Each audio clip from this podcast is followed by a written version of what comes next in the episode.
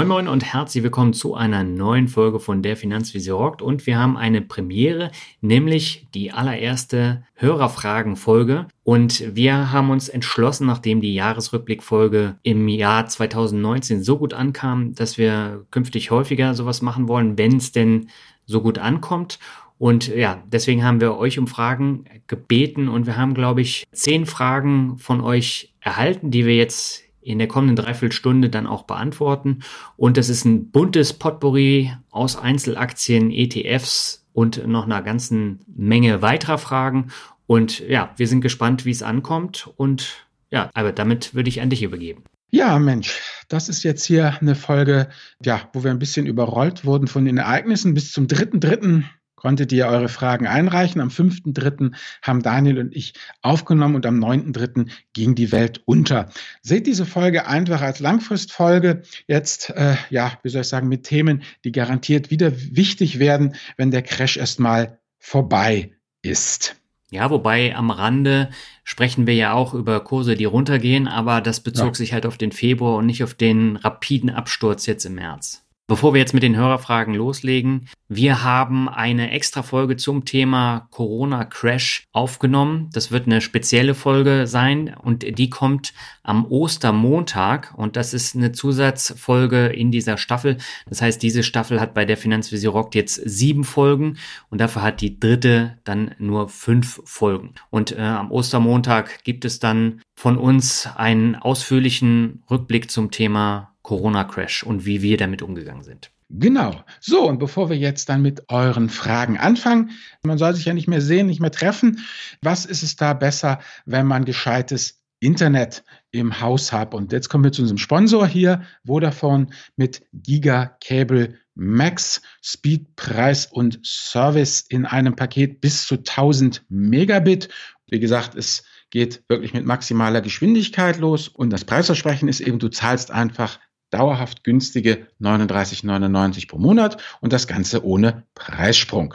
Wenn du Gigacable Max bestellst, dann kriegst du alles frei Haus geliefert. Dein Internetanschluss wird äh, umgestellt. Du bekommst kostenlos den Highspeed-Router, die Vodafone Station, alles kostenlos zugeschickt. Daniel, wenn ich das so sehe, du hast es ja schon. Du bist ja jetzt dann crash-sicher.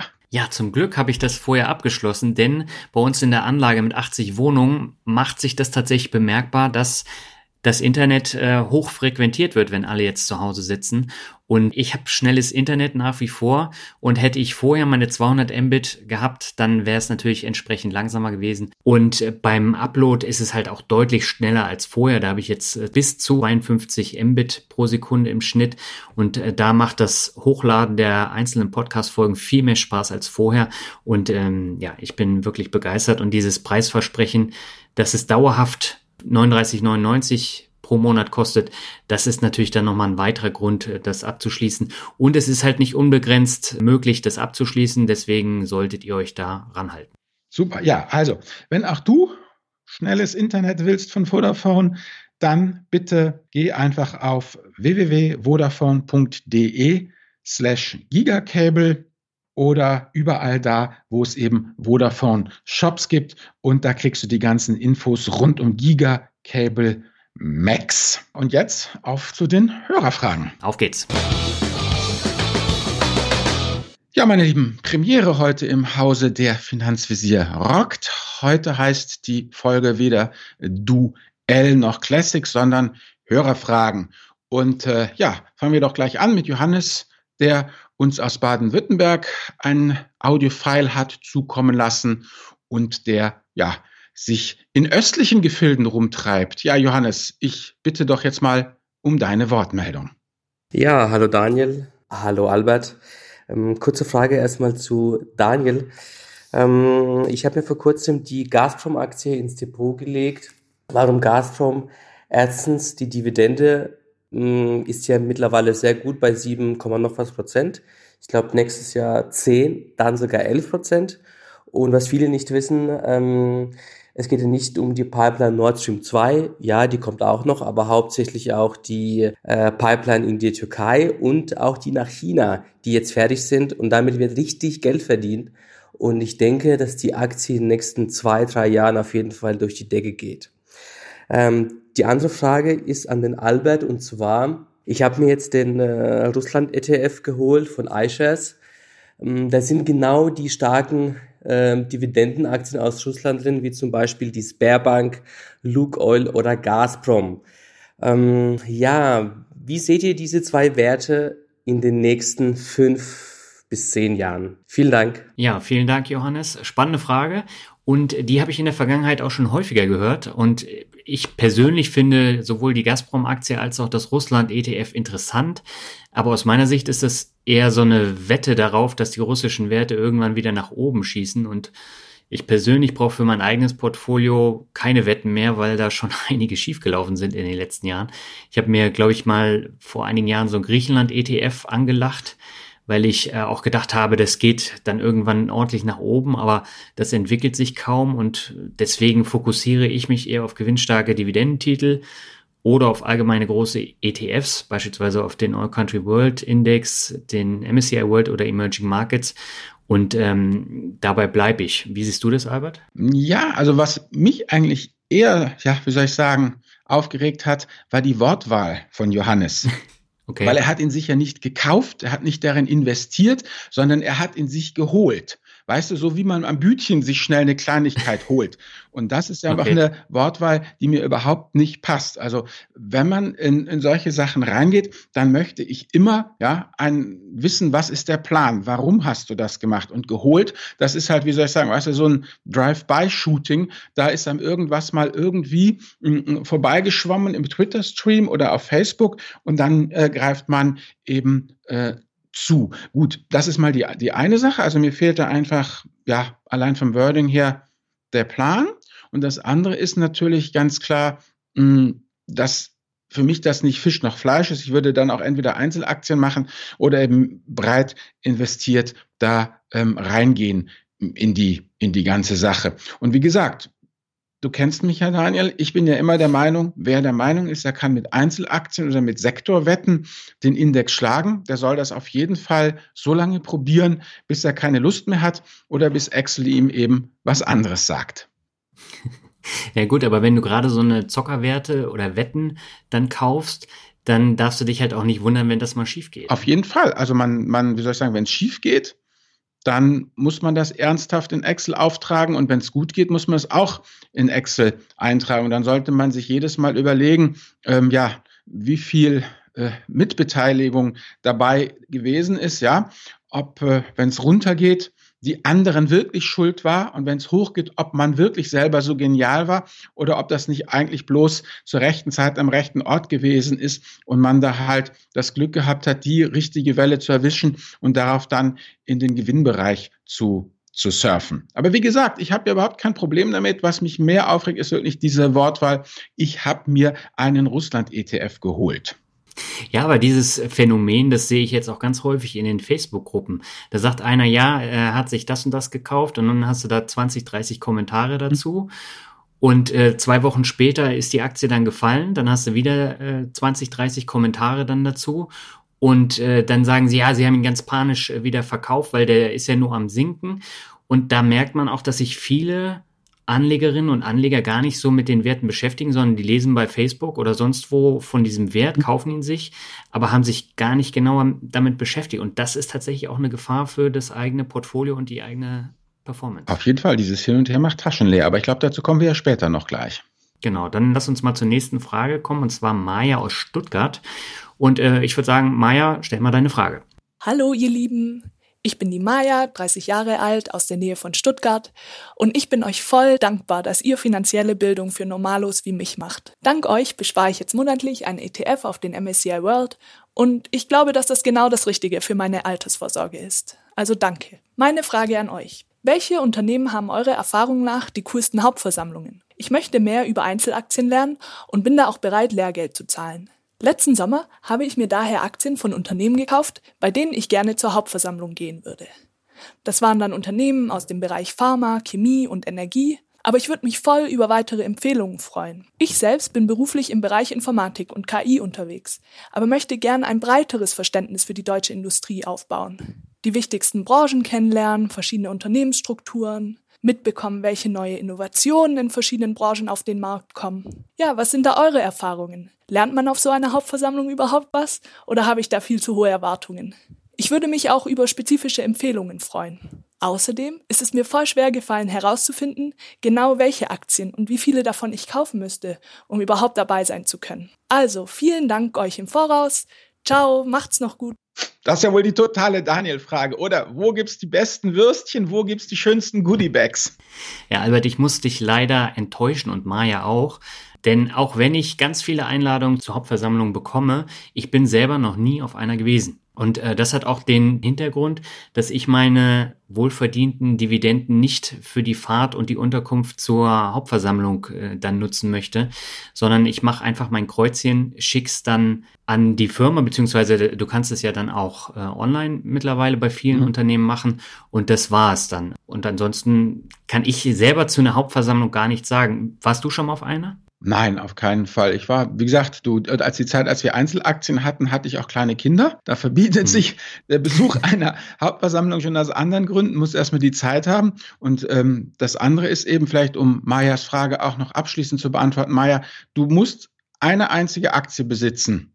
Dann bist du am Start. Also eine Aktie von einem Unternehmen und du darfst die Hauptversammlung besuchen. Das machen sich ja gerade auch diese aktivistischen Anleger und Anlegergruppen eben ähm, zu, zunutze. Und so eine, so eine Hauptversammlung ist halt doch eher mehr so ein, ja, wie soll ich sagen, Gladiatorenkampf. Auf der einen Seite will natürlich das Establishment, dass ähm, ja der Vorstand und, und der Aufsichtsrat, dass die alle entlastet werden und dass es eine tolle Sache gewesen ist. Und dann hast du halt dann ähm, die ja, Aktionärsgruppen, die kleinen Aktionärsgruppen oder auch eben Leute, die genau das machen, eine Aktie kaufen und dann eben Anträge stellen nach dem Motto, warum sind bei Ihnen so wenige Frauen im Aufsichtsrat oder ähm, warum achtet der Vorstand äh, so wenig auf eine grüne äh, Politik, weil eben äh, letztendlich auch ja mit dem Besitz der Aktie auch Rederechte beziehungsweise zumindest Fragerechte verbunden sind. Inwieweit das dann natürlich nach unten gemauschelt wird und all diese kritischen Fragen fünf Minuten Verschluss äh, beantwortet worden, das steht auf einem anderen Blatt. Also ich denke mal, so eine Hauptversammlung kann man sich ruhig ein, zwei Mal geben, aber erwarte nicht, wie soll ich sagen, dass du irgendwas wirklich über die Firma lernst, sondern du liest, siehst einfach, wie das Top-Management sich präsentiert und wie solche, ja, das sind ja Großkonzerne, wie diese, das ist eigentlich mehr so eine, wie soll ich sagen, das ist Game of Thrones live. Du hast die widersprechenden Interessen da und dann wird das halt ja, da sozusagen öffentlich ähm, verhandelt. Aber letztendlich geht es darum, dass jeder sich möglichst gut präsentieren will oder eben Aktivisten dem Vorstand an den Karren fahren wollen. Ja, aber nicht nur. Also ich kann mich noch dran erinnern, als ich in Mannheim gearbeitet habe, da habe ich um die Ecke vom Rosengarten, dem mhm. großen Veranstaltungszentrum da in Mannheim in der Innenstadt, gearbeitet. Und da gab es immer Anfang Mai, Ende April immer die Hauptversammlung von BASF in dem Rosengarten. Und ich kann mich noch dran erinnern, die kamen da busseweise an und BASF hat da, glaube ich, auch angeboten, dass du dann direkt danach zu einer Werksführung mit dem Bus fahren ja. kannst. Und das ist natürlich auch ein Privileg, was man da hat. Und da sollte man äh, dann tatsächlich auch äh, das, das nutzen. Und ich würde es auch gerne nutzen, nur kostet mich die Fahrt nach Mannheim mit Übernachtung und allem drum und dran halt dann deutlich mehr, als ich dann äh, letztendlich Dividende bekomme. Und das ist es halt nicht wert. Hier in Lübeck haben wir ja nur Träger und äh, das ist mir zu langweilig, dahin zu fahren. Gut, aber Mai hat gesagt, sie ist auch bereit, Lehrgeld zu zahlen. Also, warum ja. nicht? Genau, und äh, was interessante Hauptversammlungen angeht, ja, neben BASF äh, ist wahrscheinlich auch äh, sowas wie Sixt interessant, weil du da auch jemanden hast, der sehr viel erzählen kann, äh, wie der Erich Sixt. Und dann so verschiedene andere. Daimler wird ja immer von den Rentnern äh, frequentiert, weil da gibt's ja dann die, den Würstchenkampf. Ja. Äh, das sieht man ja auch immer in den Medien.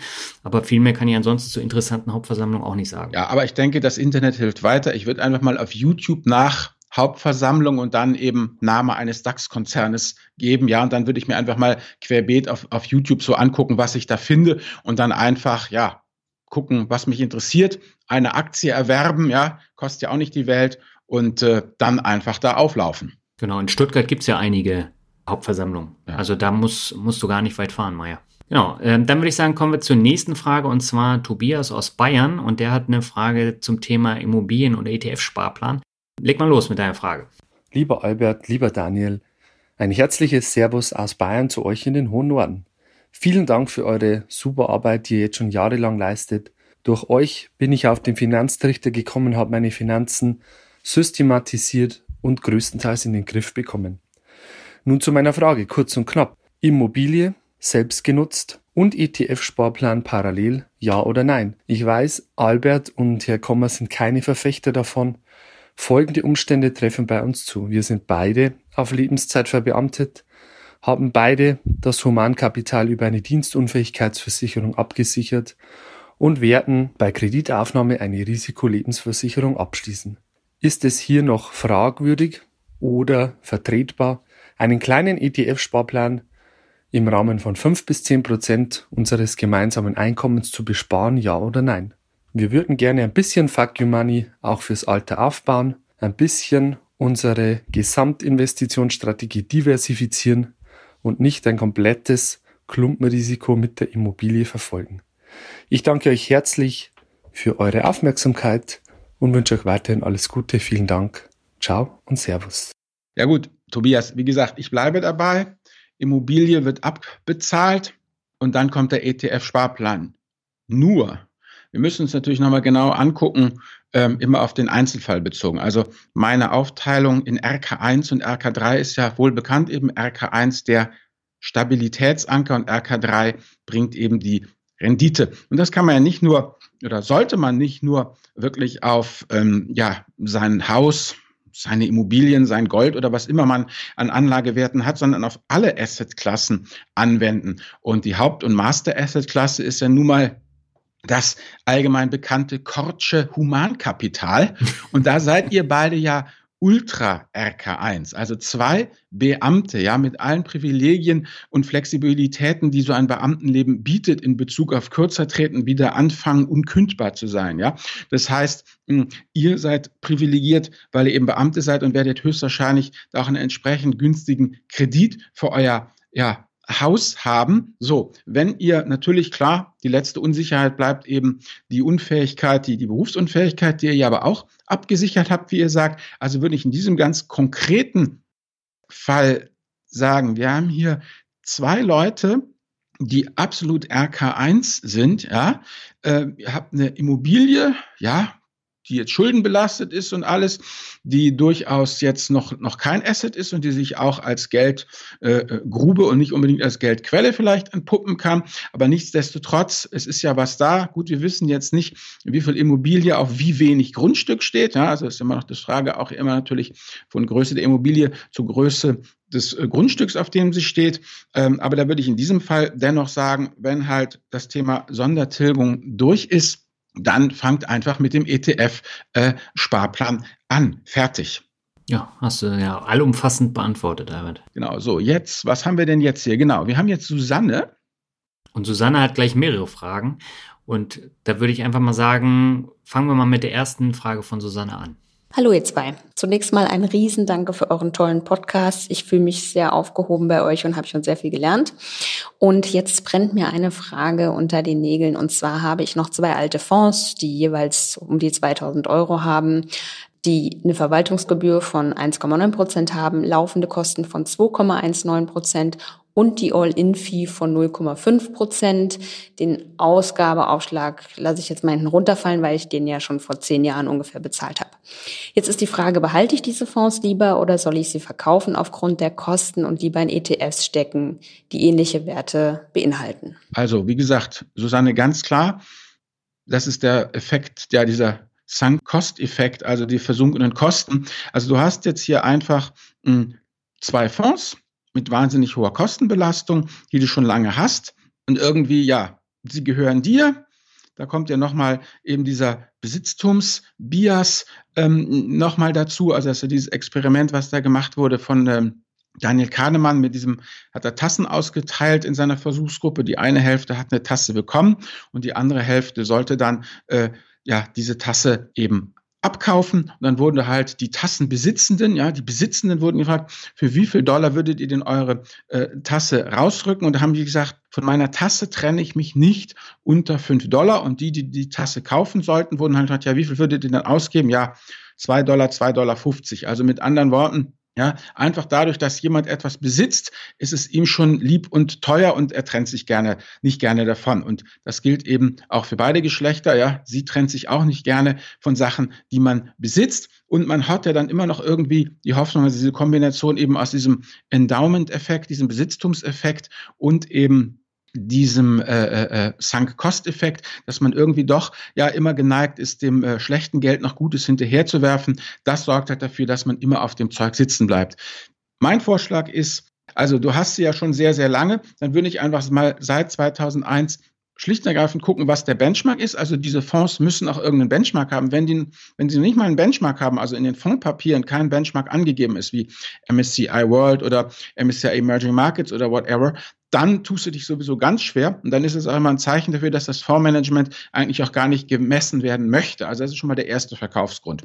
So, und dann würde ich halt einfach seit 2001 mir die Performance angucken und die mit dem Benchmark vergleichen und da meine Schlüsse draus ziehen. Und diese Dinger werden nie äh, aus dem Quark kommen. Also meine Meinung ist, meine persönliche Meinung, so haben wir es ja übrigens auch gemacht bei unserem großen Ausmisten 2008, 2009. Das ganze alte Zeug kommt raus und es wird in ETFs umgeschichtet und fertig. Mhm. Ich habe jetzt nochmal zwei Anmerkungen. Sie hatte uns ja die Links zu den beiden Fonds auch geschickt. Das eine ist so ein Biopharma Fonds, ein aktiver, und der lief über zehn Jahre gar nicht so schlecht mit 187 Prozent. Ähm, der hat eine Kostenquote von 1,87 Prozent. Ähm, also der geht ja noch. Aber der andere, der beschäftigt sich überwiegend mit mit dem 21. Jahrhundert, so heißt der tatsächlich auch. Und der hat da so sehr gute Unternehmen drin, wie jetzt Apple, Alphabet, Microsoft, Wirecard, Visa, Procter Gamble. Das sind alles Werte, die in den letzten 10, 15 Jahren extrem gut gelaufen sind. Und trotzdem hat dieser Fonds nur eine Rendite über 10 Jahre von 88 Prozent. Das ist ja fast gar nichts. Ja. Und der hat eine äh, Kostenquote von 2,19 Prozent. Und das ist ein sehr, sehr gutes Beispiel, wie die laufenden Kosten tatsächlich die Performance komplett wegfressen. Gut, also für den ersten, da kann man sich versuchen, irgendeinen Benchmark rauszukriegen oder man lässt ja. ihn halt einfach gegen den MSCI World laufen. Das ist dann zwar natürlich Äpfel mit Birnen verglichen, aber ebenso nach dem Motto, es gibt den MSCI World, es gibt ihn billig und was hätte er gebracht? Und die Frage ist ja übrigens auch, ähm, wieso brauche ich eigentlich zwei, zwei Sektorenwetten, ja? Ja. Gut, ähm, also man kann Sektorenwetten ja machen, wenn man wenn man es unbedingt machen möchte, ja. aber dann darf man halt nicht so viel Geld an, an Kosten liegen lassen. Nee, das ist wahr. Genau, und ähm, Susanne hat noch eine zweite Frage. Da würde ich sagen, stell die doch mal bitte. Mir brennen noch mehr Fragen unter den Nägeln und zwar, warum schmiert bei einem Crash die gesamte Börse ab? Beispiel, ähm, warum schmieren auch Software- oder Spieleentwickler ähm, ab? Weil die sind doch eigentlich unabhängiger als produzierende Hersteller. Genau, das ist eine sehr interessante Frage, wo in der Vergangenheit auch häufig immer Rückfragen kommen. Also warum schmiert denn die ganze Börse ab, äh, selbst wenn jetzt ein äh, Softwarehersteller davon gar nicht betroffen ist? Und ich glaube, wir haben das noch gar nicht so erzählt, Albert, oder? Wie, ähm, wie sich so die Wertentwicklung in einem Index darstellt. Das wäre jetzt auch nochmal eine, eine eigene Folge wert, glaube ich. Ja, Genau, also äh, um, um das ganz kurz mal zu erläutern, also das hängt einfach damit zusammen, dass panisch alles äh, verkauft wird und dass die Werte, die extrem viel verlieren, den Index mit nach unten ziehen. Wenn wir uns jetzt mal die letzte Februarwoche mit dem Coronavirus anschauen, da ging es ja ordentlich nach unten und da gab es im DAX zehn Werte mit mehr als minus zehn Prozent. Und neben den kleinsten DAX-Werten, wie jetzt beispielsweise Lufthansa, MTU, Aero Engines oder Covestro, waren eben auch Dickschiffe dabei wie Allianz oder Linde, die ähm, 15 Prozent im Schnitt verloren haben in dieser Woche. Und die DAX-Gewichtung entsteht ja auf Basis der Marktkapitalisierung. Und äh, das ist der derzeitige Kurs multipliziert mal die Anzahl der ausgegebenen Aktien. Und das ergibt dann die Marktkapitalisierung. Und der mit Abstand größte DAX-Wert ist durch die Marktkapitalisierung SAP, dicht gefolgt von Linde, von Allianz, Siemens und auch der Deutschen Telekom. Und wenn wir jetzt zwei der größten DAX-Werte haben mit mehr als 10% Verlust, dann hat das natürlich deutlich mehr Einfluss als die Lufthansa oder MTU mit einer sehr geringen Marktkapitalisierung. Und das hat dann natürlich auch einen Einfluss auf alle Werte im Index. Also dann ist auch eine Adidas da mit dabei bei den Verlustwerten, eine SAP, die dann im Schnitt äh, minus sieben beziehungsweise minus neun Prozent in dieser Woche hatten. Und gleiches gilt übrigens auch, wenn ganze Branchen jetzt im DAX einknicken, wie jetzt die Finanzbranche, wo, wo viele Werte im DAX enthalten sind, oder eben die Automobilbranche, wo ja mit VW, BMW und Daimler äh, gleich drei Werte drin sind und die ziehen den DAX dann auch nach unten. Und ein anderes Beispiel wäre äh, jetzt zum Beispiel MSCI World. Da gibt's ja die Schwergewichte Apple mit 2,3 Prozent, Microsoft mit 2,1 Prozent, Amazon mit 1,8 Prozent oder Facebook mit 1 Prozent. Und wenn die jetzt alle zusammen fallen, dann ziehen sie den ganzen Index mit nach unten, einfach weil die so stark da drin vertreten sind. Und das betrifft dann eben alle Branchen und nicht nur die IT-Branche jetzt in dem Fall. Oder siehst du es anders, Albert? Ja, ja, stimmt ja auch alles. Es ist halt einfach so, dass, ja, wir Kleinanleger bewegen die Börse ja nicht, sondern das sind die mhm. großen Institutionellen. Und genau. bei den Institutionellen, da geht es ja gar nicht darum, Rendite zu machen oder keine Rendite zu machen, sondern es geht einfach nur darum, in der Herde mitzuschwimmen, um keins auf den Deckel zu bekommen. Die Fondsmanager vergleichen sich ja untereinander. Und wenn alles zehn Prozent abschmiert, ja, und du nur neun Prozent abschmierst, dann ist gut. Ja, dann sind die auch zufrieden. Und die werden ja auch total kurzfristig immer gebenchmarkt da. Jedes Quartal müssen sie ja irgendwelche Zahlen abliefern. Und wenn halt irgendwie die ganze Börse wackelig ist, dann will halt keiner der sein, der die rote Laterne trägt. Deshalb drängen die halt alle zum Ausgang und alle schichten dann ganz schnell um. Man muss ja eins bedenken, die institutionellen, die haben ja fast keine Transaktionskosten. Ja, selbst wir handeln ja eigentlich schon sehr billig und die kommen ja fast ganz ohne Friktion, also Kostenfriktion aus ihren Positionen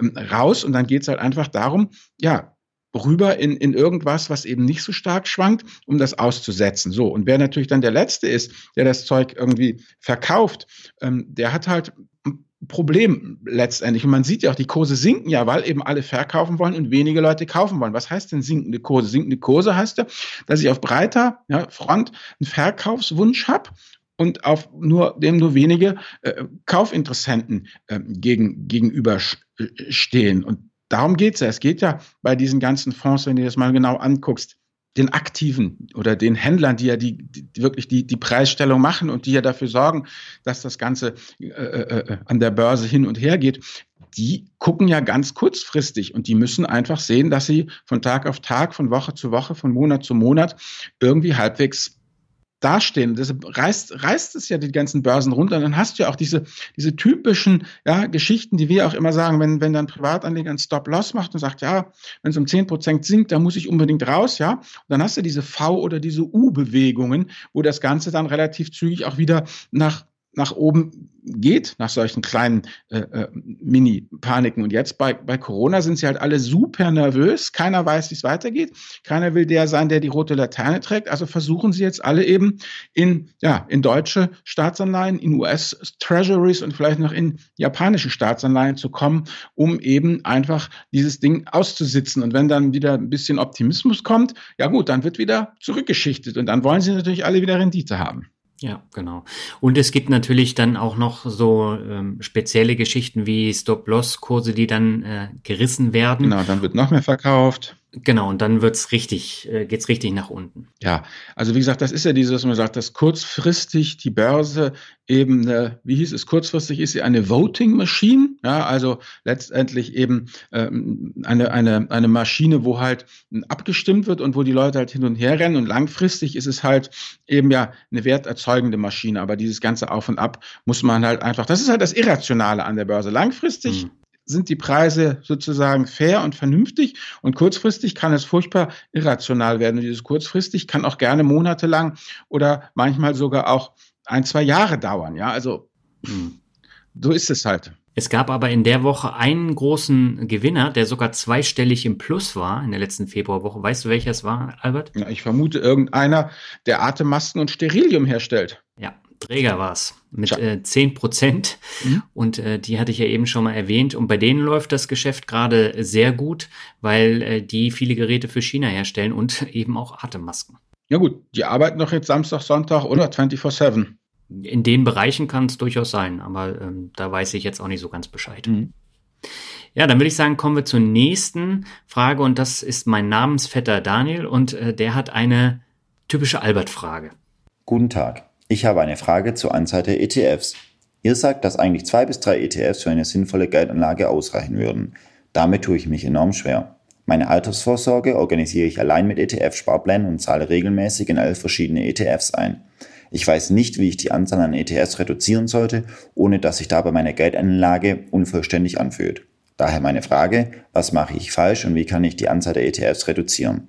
Um es etwas konkreter zu machen, hier mein Beispiel. Ich habe als Basisinvestment zwei weltweite ETFs, den iShares Core MSCI World und den Lixor MSCI All Country World.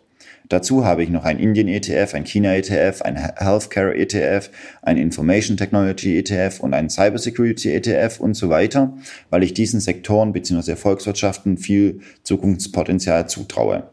So komme ich insgesamt auf elf ETFs und frage mich, wie ich die reduzieren kann.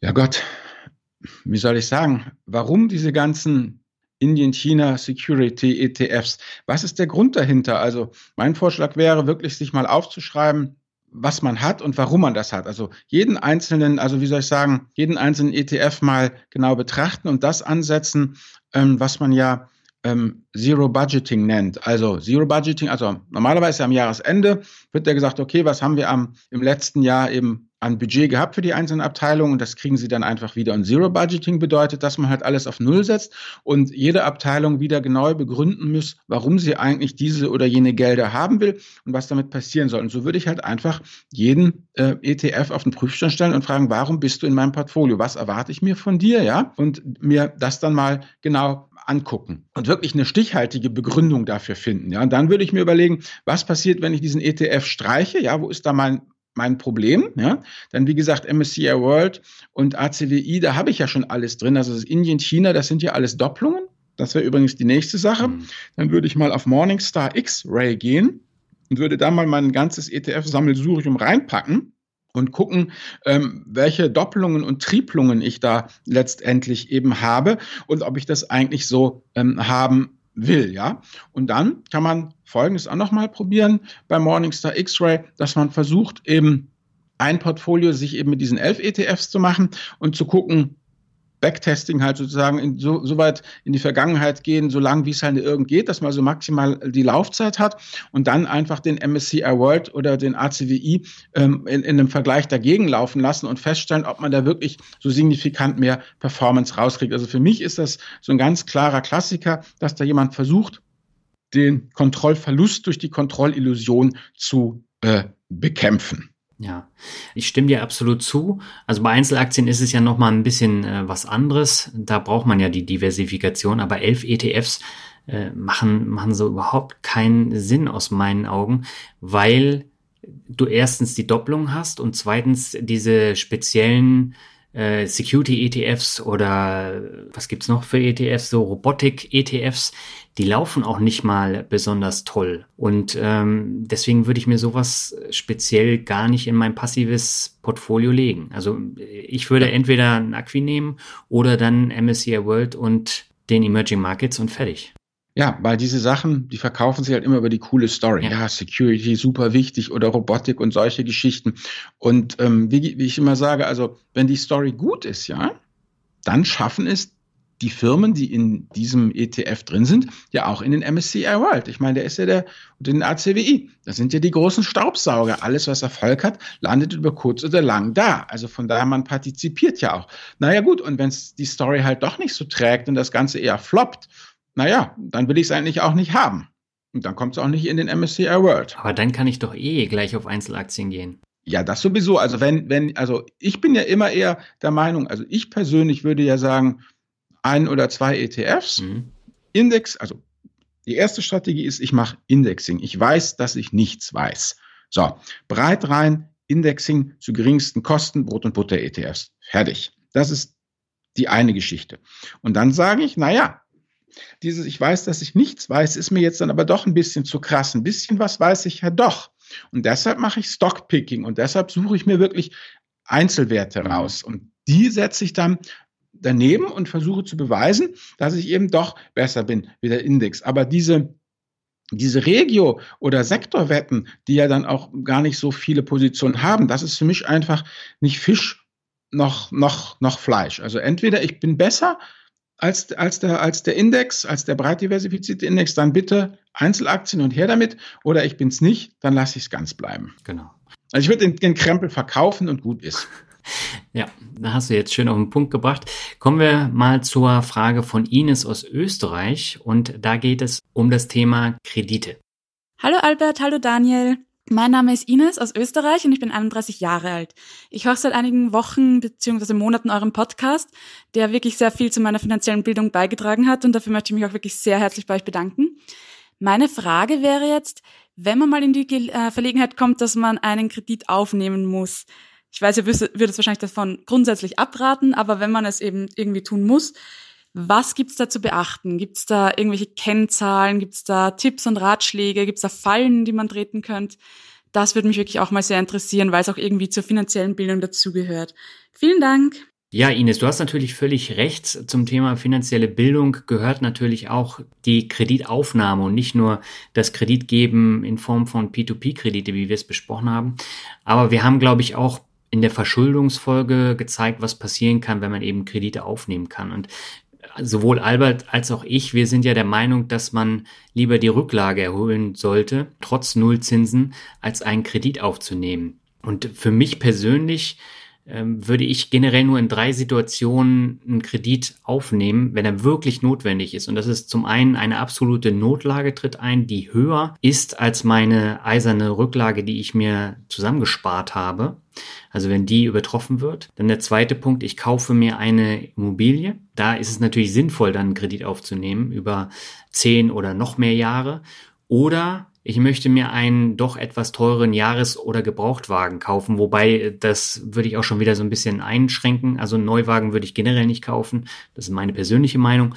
Aber wenn der halt dann trotzdem ein bisschen teurer ist, dann würde ich eventuell dann auch einen kleinen Kredit aufnehmen. Siehst du das genauso, Albert? Also Punkt eins ja, und dann wäre es ja ein entsetzlicher, also wenn, wenn sozusagen eine vernünftig dimensionierte Finanzfeuerwehr nicht mehr ausrichtet, dann muss es ja wirklich eine sehr große Katastrophe gewesen sein. Da könnte man fast schon fragen, warum bist du dagegen nicht versichert? Weil gegen Katastrophen sollte man sich ja eigentlich versichern. Aber wie dem auch sei, ja, natürlich, shit happens im Leben, passiert sowas. Man sieht es nie voraus. Ja. Bin ich top dabei. Immobilie, ja, klar, sowieso. Ich meine, wer kann denn äh, 300, 400, 500, 600.000, ja, bar auf den Tisch des Hauses legen? Ganz klar. Beim Auto würde ich sagen, nee, würde ich nicht machen, mhm. weil wie gesagt, ähm, wir haben unsere Mühlen auch immer Cash gekauft und ganz ehrlich, wenn du Cash, ja, wenn du sagst, ich, ich zahle Cash, vier Bar auf den Tisch des Hauses, kriegst du eh Rabatte und noch einen ganzen Satz Winterreifen dazu, dass du, so, so gut können die Zinskonditionen gar nicht sein. Also da bin ich, bin ich, äh, würde ich es nicht machen. Also ich würde einfach sagen, klar, Notlage, ganz schlimme Sache ist passiert. Auf jeden Fall muss man Kredit aufnehmen und halt Immobilie go for it. Ja, aber grundsätzlich, wenn ich jetzt einen Jahres- oder Gebrauchtwagen nehme, der 30.000 Euro kostet, ja, gibt's ja durchaus, dann äh, kann ich das natürlich in der Regel nicht von meiner eisernen Rücklage bezahlen. Nein, dann stellt sich für mich halt die Frage, muss es denn der 30.000 Euro Wagen sein? Naja gut, wenn du einen Camper kaufen willst, der kostet halt auch nicht 10.000 Euro, ne? Ja, das ist halt aber dann, glaube ich, das kommen wir ins Philosophische. Würde ich, würde, ne, würde ich, das ist ein Hobby. Ja. Camper ist auch noch ein Hobby. Also praktisch das ist dann Konsumkredit ja. und damit total des Teufels. Aber wie dem auch sei, Ines, folgendes. Grundsätzlich, du bist Kundin, ja? Es ist kein Gnadenakt, den die Bank dir gewährt, dass sie dir einen Kredit gibt, wo du zu Kreuze kriechen musst, sondern A, knallhart verhandeln, B, sich total darüber im Klaren sein, die besten Konditionen kriegen Daniel und ich weil wir nämlich keinen Kredit nötig haben, ja, uns wirft man ihn hinterher, ja, kann man ja auch genau immer darin sehen, weißt du noch, Daniel, es gab doch mal diese, hier, nimm, nimm 1000 Euro und zahl Negativzinsen, ja, ja? Mhm. Ja, die haben ja auch Leute, die wirklich Geld brauchten, haben den ja nicht bekommen. Also was hast du an Sicherheiten, Ines? Was kannst du bieten? Ähm, verkauf dich gut, geh auf die Ver Vergleichsportale, ja, und rechne ganz genau den effektiven Zins aus, was du wirklich zahlst. Und es ist, wie gesagt, es ist einfach ein Geschäft, ja. Du leist dir Geld und bezahlst dafür eine Miete. Das ist, äh, wie soll ich sagen, in keiner Weise anders, als wenn du jetzt eben dir einen Leihwagen nimmst oder bei Netflix abschließt. Es ist immer, na gut, Netflix ist kein Laien, aber jedenfalls ist es, es ist einfach ein Deal und eine Transaktion. Es ist kein Gnadenakt. Die Banken tun ja immer so, als, als würden sie da total ins Risiko gehen und als wären sie da sozusagen ja ähm, einfach als sozialpolitisch unterwegs und würden ja den armen Leuten helfen, zu Geld zu kommen. Und äh, die, so, so, so stellen sie das ja immer dar. Das ist es nicht. Also verhandel hart und vergleiche, was das Zeug hält. Mhm. Was dazu kommt, was ich vielleicht nochmal ergänzen muss, äh, es kommt auch darauf an, was für eine Anstellung du hast. Also wenn man eine unbefristete Anstellung beim Arbeitgeber hat, dann bekommt man eher einen Kredit als jemand, der selbstständig ist oder nur einen befristeten Vertrag hat. Ähm, oder dann wird es schwerer, einen Kredit zu erhalten. Und äh, das ist, glaube ich, auch nochmal ein wichtiger Punkt, auf den man eingehen sollte. Und man sollte natürlich bei den Krediten auch immer das Kleingedruckte lesen und sich keine zusätzlichen Versicherungen aufschwatzen lassen, weil das ist so die neueste Methode, ähm, dass man da dann noch irgendwie eine Versicherung bekommt. Das sollte man tunlichst vermeiden. Ja, auf jeden Fall. Lieber einen Kredit bei etwas schlechteren Konditionen nehmen, als sich diesen ganzen Quatsch, also vor allem, was sie ja dann auch immer machen gerne, ist ja dieses Thema, ähm, diese Restschuldversicherung, ja. weißt? grauenhaftes Zeug. Also da wird ja dann versucht, Geld zu machen ohne Ende. Also was du willst, ist nackter, bloßer Kredit. Fertig ohne diesen ganzen fürchterlichen Versicherungsmantel, den Daniel da erwähnt hat. Mhm. Genau, und bei den Portalen sollte man eben auch aufpassen. Da äh, ist es teilweise so, dass man da eine Kreditanfrage stellt und dann bekommt man Telefonterror hinterher. Das habe ich mal mhm. äh, gehört. Und äh, da hat man natürlich auch keinen Bock drauf. Und da sollte man dann tatsächlich nochmal genauer schauen. Ich kann dir da nochmal den Tipp geben, schau mal bei Finanztipp vorbei. Die haben da auch einen äh, Artikel über mhm. äh, Kredite und Kreditaufnahme und äh, da sind ganz, ganz viele Infos drin. Was vielleicht äh, zum Schluss nochmal noch erwähnt werden sollte, also in Deutschland kommt es auch auf den Schufa-Score an. Also neben den befristeten Verträgen der Selbstständigkeit oder der Anstellung ist eben Schufa-Score auch wichtig. In Österreich nennt sich das Ganze Äquivalent Kreditschutzverband, KSV. Musste ich auch erstmal nachgucken. Und da kommt es tatsächlich dann auch zum Beispiel auf die Anzahl deiner Girokonten an, die du hast, die Nutzung deiner Kreditkarten, also bist du da häufig im Verzug, wenn du die bezahlen musst. Und dann noch so ein paar weitere Dinge, zum Beispiel betrügerisches Verhalten in der Vergangenheit, äh, Informationen aus öffentlichen Verzeichnissen und amtlichen Bekanntmachen, Scorewerte und noch äh, ein bisschen mehr. Also das sind Sachen, die einen Einfluss haben, ob du einen Kredit bekommst oder nicht. Was du auf gar keinen Fall machen solltest, haben wir, glaube ich, auch schon oft gesagt, ähm, einen Kredit aufnehmen und dann Aktien oder P2P-Kredite kaufen, das ist absolute Harakiri. Ja, auf jeden Fall. Also man, ich weiß ja nicht, wie gesagt, wie es in Österreich ist, aber bei uns kann man ja, auch wenn er ja mittlerweile sehr dürftig geworden ist, seinen Schufa-Score einmal pro Jahr kostenfrei kriegen. Mhm. Wäre vielleicht ja eben auch eine Sache, dass Ines eben bei ihrer, wie hieß das Ding? Kreditschutzverband KSV. Oh, na gut, also jedenfalls bei diesem KSV Heinis mal nachfragt, wie, wie es denn so um ihren Score bestellt ist, um da einfach dann ja gewappnet zu sein. Womöglich sind ja auch irgendwelche Sachen drin, die nicht stimmen, die man dann erst noch berichtigen kann, bevor man zur Kreditaufnahme schreitet. Ja, genau. Dann würde ich sagen, kommen wir zur nächsten Frage und zwar von Julia. Julia, stell uns deine Frage. Hallo Daniel, hallo Albert. Hier ist Julia aus Gifhorn. Erstmal herzlichen Dank, dass ich bei euch im Podcast jetzt mal meine Frage loswerden kann. Ich habe folgendes Anliegen.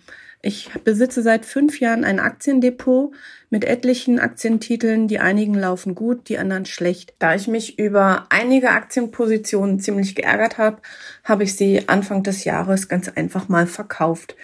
Mit dem Verkauf meiner Aktien habe ich einen bestimmten Betrag an Verlust gemacht. Ich möchte jetzt ganz gerne wissen, ob es Sinn macht, jetzt in diesem Zuge auch Aktien zu verkaufen, die in etwa den äh, gleichen Geldwert an Gewinn gemacht haben, so dass ich mit einer Gewinn- und Verlustrechnung in meiner Steuererklärung äh, am Ende Abgeltungssteuer sparen kann. Macht das eurer Meinung nach Sinn? Ist mein Gedankengang richtig? Ich würde mich total freuen, wenn ihr mir dazu eine Antwort geben könntet. Und grüße alle anderen Hörer da draußen. Bis dann. Tschüssi. Ähm, ja, also grundsätzlich kann man das machen, dass man Gewinneraktien verkauft um Abgeltungssteuern zu sparen, wenn man vorher Verliereraktien mit Verlust verkauft hat. Ähm, wobei man sollte darauf achten, dass man tatsächlich nur Gewinne und Verluste bei Verkäufen angerechnet werden können. Wenn man jetzt zum Beispiel die gezahlte Abgeltungssteuer auf Dividenden hat, die gibt es dann nicht zurück, wenn du dann ähm, was verkaufst und äh, das kannst du nicht gegenrechnen. Generell ist es ja so, bis zum Freistellungsauftrag hat es ja eh keinen Effekt. Also bei 801 Euro alleine, 1602 Euro bei Ehepaaren. Also da musst du dann schon drüberlegen, damit du dann tatsächlich auch äh, Steuern zurückbekommst. Ich persönlich nutze es sehr selten, weil ich meine Gewinneraktien nicht verkaufen will, nur um ein paar Euro äh, Steuern zu sparen. Und ich verstehe diese ständigen Steuerspargedanken hier in Deutschland äh, auch nicht. Aber manchmal gibt es Situationen, wenn man sich zum Beispiel von einem Wert, von einem Fonds oder einem ETF eh trennen möchte. Beispielsweise, wenn man so ein ETF-Sammelsurium hat, wie wir es vorher bei der Frage hatten, das sich dann über die Jahre angehäuft hat. Und da ist es dann eben auch ähm, vielleicht äh, ganz gut, wenn man das dann so aufdröselt, dass man dann tatsächlich noch ein paar Steuern mitnehmen kann. Oder siehst du es anders?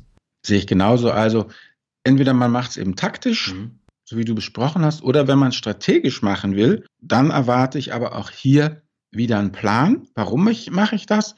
Wie hoch ist die Steuerersparnis wirklich? Und vor allem eben das Entscheidende, die Transaktionskosten bitte mitberechnen, ja. ja. Das ist einfach auch noch eine Sache, denn wie gesagt, wie du schon sagst, Daniel, wir müssen ja hier über 801 Euro kommen ähm, in, in der Gesamtheit. Ähm, gut, wenn ich natürlich jetzt ähm, von meinen anderen Positionen ordentlich Ausschüttung kriege. Aber wie gesagt, wir haben ja ausrechnen, dass man irgendwo zwischen 30 und 40.000 Euro an ETFs haben muss, um eben bei zwei Prozent da so oder etwas mehr als zwei Prozent ähm, da, da drauf zu kommen auf, auf diese 800 Euro. Also wenn ich da etliche 1000 Euro hin und her schiebe, wie hoch sind die Transaktionskosten? Wie viel Zeit stecke ich rein und wie viel Steuern kann ich wirklich sparen? Und das Entscheidende ist ja, wenn ich das eben so strategisch einsetze, dann verkaufe ich ja eigentlich Positionen, die ich ja behalten will. Ja. Also ich verkaufe die ja und dann muss ich sie auch sofort wieder kaufen. Und wie stelle ich dann sicher, dass ich das auch wirklich mache? Beziehungsweise es sind immer wieder Diskussionen. Ich habe dazu davon keine Ahnung, weil ich es nicht mache, noch keine Meinung, aber es kommt immer wieder hoch, dass das Finanzamt dann sagt, das wäre Gestaltungsmissbrauch, dieses, ne, um ähm, 13.45 Uhr äh, verkaufen und um 13.55 Uhr wieder eben kaufen. Da weiß ich nicht, ob es irgendwelche Schamfristen gibt. Das ist jetzt einfach nur von mir zu bedenken gegeben, ob das irgendeine Relevanz hat steuerlich oder ob das immer nur diese Internetmythen sind, die in irgendwelchen Foren rumkruscheln. Ähm, weiß ich nicht. Und dann stellt sich natürlich auch immer bei diesen Sachen die Frage nach dem Stundenlohn. Ja, ähm, das ist auch ein wichtiger Punkt. Aber worauf ich vielleicht noch hinaus will, wo es Sinn macht, ist tatsächlich, wenn man jetzt Werte hat äh, aus dem IT-Bereich beispielsweise, die extrem gestiegen sind über die Jahre und man äh, richtet sein Portfolio nach Branchen auf, so wie ich das gemacht habe und die Branche ist einfach viel zu groß und man möchte ein Rebalancing machen, dann kann man natürlich einen Anteil von diesen stark gestiegenen Werten verkaufen und so dann tatsächlich ein paar Euro Steuern sparen. Aber äh, das. Ja, das sag ich ja, das ist ja die Taktik. Genau. Wenn du es eh machst, wenn du eh am Hausputz bist, dann go for it. Dann, dann würde ich auf jeden Fall sagen, sollte man auch die steuerlichen Sachen berücksichtigen. Aber das ist für mich dieses Taktische. Ja. Aber ansonsten nur um ein paar Euro Steuern zu sparen, macht es keinen Sinn. Genau. Dann würde ich sagen, kommen wir zur vorletzten Frage und zwar von Matthias. Matthias, schieß los. Hallo, erstmal vielen Dank für den Podcast. Ich bin seit einiger Zeit begeisterter Hörer und habe schon viel gelernt. Meine Frage ist, warum brauche ich einen Emerging Markets ETF? Nahezu alle großen Unternehmen operieren weltweit. Microsoft, Apple, Mastercard werden in allen Ländern der Welt genutzt. McDonald's hat Restaurants in über 100 Ländern. Würde nicht ein ETF auf den MSCI World oder sogar nur auf den S&P 500 ausreichen, um realwirtschaftlich ausreichend regional diversifiziert zu sein? Ich freue mich auf die Antwort und die Erklärung. Danke. Ja, du hast recht. Du brauchst kein Emerging Markets, wenn du nicht willst, weil wenn man sich mal, vielleicht stellst du dir das mal kurz so ein, so ein Tortendiagramm vor, also du hast einen Kreis und da ist es letztendlich so, ähm, wenn du da nach Marktkapitalisierung, nach Gewichtung gehst, also wo steckt der Bums eigentlich drin, ja? Und dann vergleichen wir mal die Schwellenländer mit den Industrieländern. Also Industrieländer ist ja eben der World ETF. Und dann stellen wir fest, dass eben 85 bis 86 Prozent ja, der weltweiten Marktkapitalisierung wenn wir das mal als, als Maß für die wirtschaftliche Kraft nehmen, ähm, in den äh, Industrieländern steckt und in den gesamten Schwellenländern, also China, Russland, Brasilien, alle 26, die sind für 14 bis 15 Prozent verantwortlich der Wirtschaft, also der Marktkapitalisierung und damit ganz grob für die Wirtschaftskraft. Also mit anderen Worten, ja, man kommt mit einem einzigen World ETF schon wahnsinnig weit. Und wenn man keine Emerging Markets haben will, braucht man das äh, eben auch nicht, weil letztendlich ist es ja dann auch so, wenn wir, vor allem wenn wir sagen, ja, dass irgendwie, wir reden hier von, von der Altersvorsorge, wir reden von Langfristigkeit, Nehmen wir nochmal Südkorea. Wenn Südkorea nun das finale Upgrade kriegt, ja, also in den Vanguard-Produkten, ist Südkorea ja schon ein Industrieland. Bei äh, im MSCI-Index ist es noch ein Schwellenland. Aber wenn dann irgendwann mal äh, Südkorea ein Industrieland wird, dann ist ja ganz wunderbar. Dann habe ich es ja im, im World ETF letztendlich drin. Das heißt, da entgeht mir ja auch nichts. Ja, wobei du hast natürlich auch Werte wie jetzt äh, eine Samsung, Alibaba, Tencent, die sind alle im Emerging Markets ETF drin und auf die würdest du verzichten. Und das sind natürlich auch Unternehmen, die extrem stark angestiegen sind über die Jahre. Und äh, von daher, ich möchte jetzt nicht auf die verzichten. Nein, ich würde es ja auch nicht wollen. Ich würde dann halt, wenn es schon eine Ein-ETF-Lösung sein soll, dann auch zu einem ETF auf den Index MSCI ACWI oder eben FTSE All World äh, raten. Aber ich sage, man, man muss ihn nicht haben. Man ist einfach mit einem World ETF schon wahnsinnig breit aufgestellt und kann da schon wahnsinnig viel machen, sozusagen. Ja, natürlich ist man auch mal besser diversifiziert, wenn man die ganze Welt hat und nicht nur die Industrieländer. Ja. Also ich finde diese World ETF-Strategie auch viel besser als die 11 ETF-Strategie, die wir vorher hatten. Ja. Dann würde ich sagen, kommen wir zur letzten Frage und zwar von Jessica und äh, Jessica hat eine sehr interessante Frage. Hi, ich wüsste gerne von euch, wie ich mein Depot optimiere.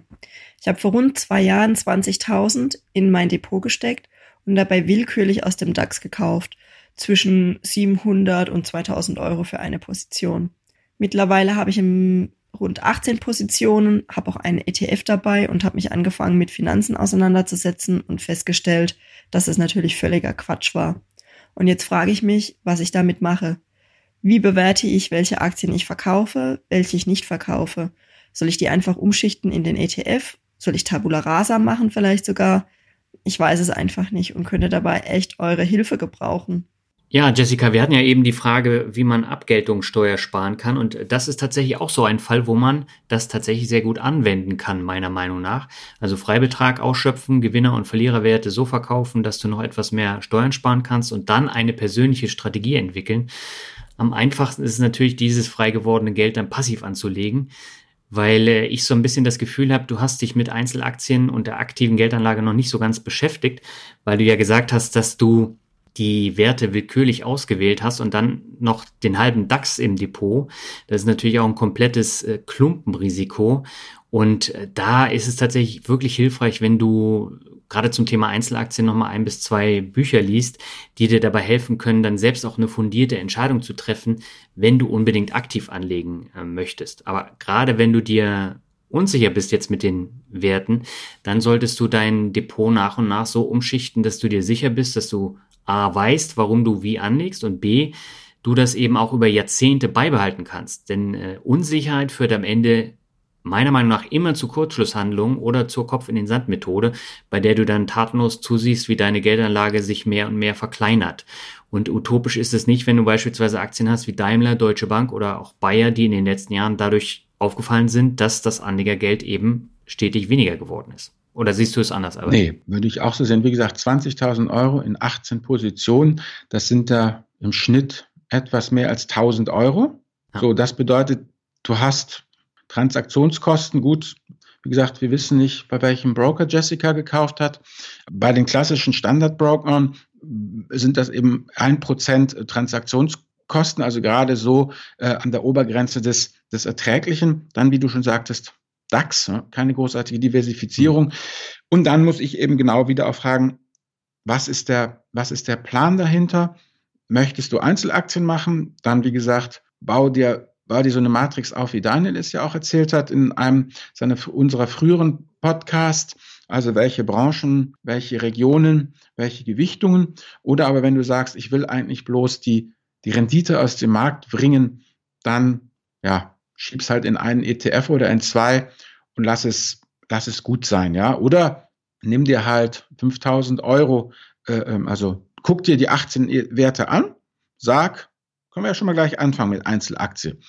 Analysiere diese 18 Positionen, die du hast, nach dem, was Daniel ja immer sagt, nach diesen ganzen Kennzahlen, die du für mhm. relevant hältst. Und dann machst du halt Aschenputtel, die guten behältst du im Depot und die schlechten kommen nicht ins Kröpfchen, sondern die werden gebündelt verhökert.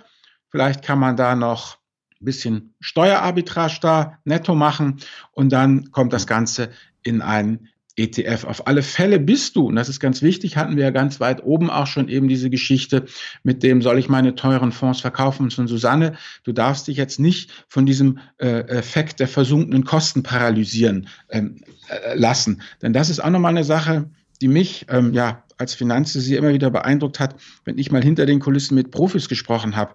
Die wissen ja auch, nichts besser als wir letztendlich und, und von wegen dieses ganze Tralala. Aber die haben uns einen einzigen wahnsinnigen Punkt voraus. Das muss man wirklich den Profis zugestehen. Wenn die feststellen, dass ihre Investment Story nicht mehr intakt ist, dann verkaufen die halt fertig. Dann sind die damit durch mit der Nummer und kleben halt nicht dran und reden sich das nicht schön und versuchen nicht irgendwie, ne, von wegen bei gefallenen Aktien zu sagen, die kommt schon wieder, die kommt schon wieder, sondern dann wird halt das Ding glatt gezogen, dann wird halt verkauft und Schicht im Schacht.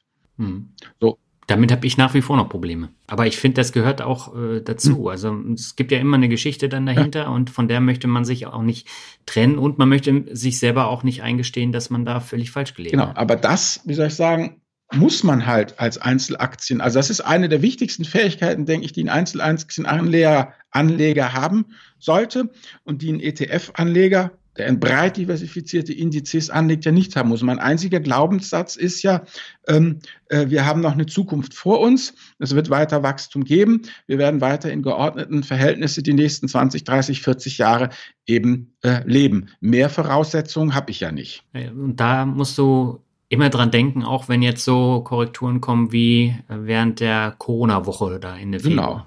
Shit genau. happens. Ja, dann würde ich sagen, sind wir eigentlich am Ende angekommen oder hast du noch eine Anmerkung zu den nee, Fragen? Ich finde es toll, super repräsentativ. Vielen, vielen Dank, dass ihr uns die geschickt habt. Und ja, dann bin ich mal gespannt, wie das dann nachher live ankommt. Ja, und das ist ganz, ganz wichtig, dass ihr uns auch Feedback gebt, weil wenn wir kein Feedback bekommen, können wir natürlich nicht sagen, wir machen nochmal so eine Folge oder wir lassen es. Wir haben dann natürlich noch die Downloadzahlen als Maßstab, aber es ist schon wichtig, wenn da tatsächlich Feedback kommt und äh, wenn es gewünscht ist, dann machen wir gerne in der nächsten Staffel nochmal so mhm. eine Folge. Äh, aber da brauchen wir natürlich Feedback. Und dann würde ich sagen, Albert, dann wünschen wir euch die nächsten zwei Wochen alles Gute und haben in der nächsten Folge schon die letzte Staffelfolge. Und die ist auch diesmal ein bisschen anders als sonst. Genau, das war's dann. Also macht's gut, meine Lieben, und bis bald. Tschüss. Ciao.